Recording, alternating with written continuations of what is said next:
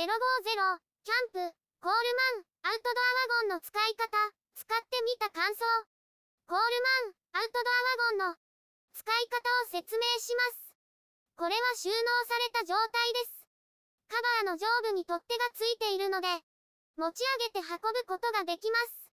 タイヤにはロックがついています。ロックをすると坂道で動くのを防ぎます。アウトドアワゴンを広げる。アウトドアワゴンを広げます。カバーのチャックを開けます。横のマジックテープを外します。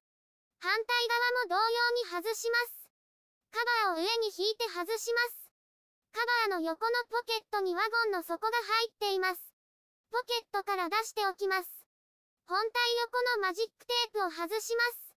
本体を広げます。上から見たところです。中央の箇所を押すと平らになります。そこのパーツを広げます。ワゴンに敷きます。このようになります。ハンドルを使う。ワゴンの横にハンドルがついています。ハンドルを引くと自由になります。戻すと固定されます。タイヤのロックをかける。タイヤのロックをかけます。鍵がかかっているマークの方に倒すと、ロックがかかります。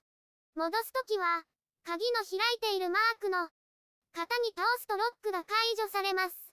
ワゴンを使う。ワゴンは押したり引いたりできます。引く方が移動しやすいです。荷物を入れてみます。タープ、クーラーボックス、焚き火台を入れました。ワゴンを引いてみます。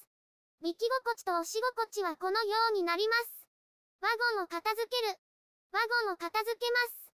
荷物を下ろします。ワゴンの底を取ります。中央の取っ手を引きます。畳みます。横のマジックテープをつけます。ハンドルを固定します。レバーを下に下げます。カバーをかけます。チャックを閉めます。